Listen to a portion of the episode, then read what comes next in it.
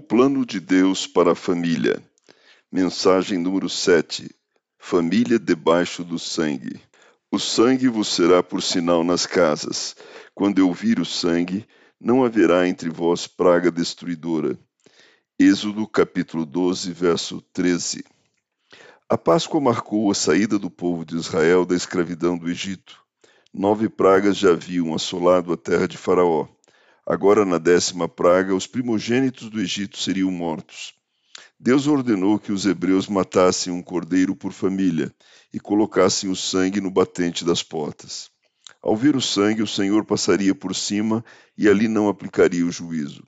Assim, naquela noite do juízo, a morte visitou a casa de todos os egípcios, desde o palácio de Faraó até os casebres mais humildes. Os hebreus, entretanto, foram poupados da morte esse episódio aponta para a cruz. Os hebreus não foram poupados porque eram melhores, nem os primogênitos egípcios morreram porque eram piores. O que distinguia um do outro era o sangue.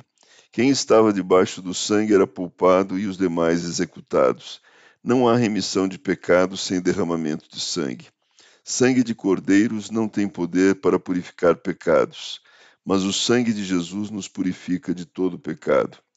O sangue de Jesus é eficiente para livrar da morte a todo o que crê. E você, já está debaixo do sangue? Sua família já está protegida pelo sangue de Jesus?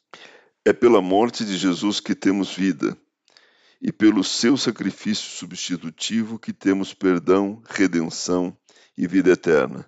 Não descanse até ver toda a sua família salva.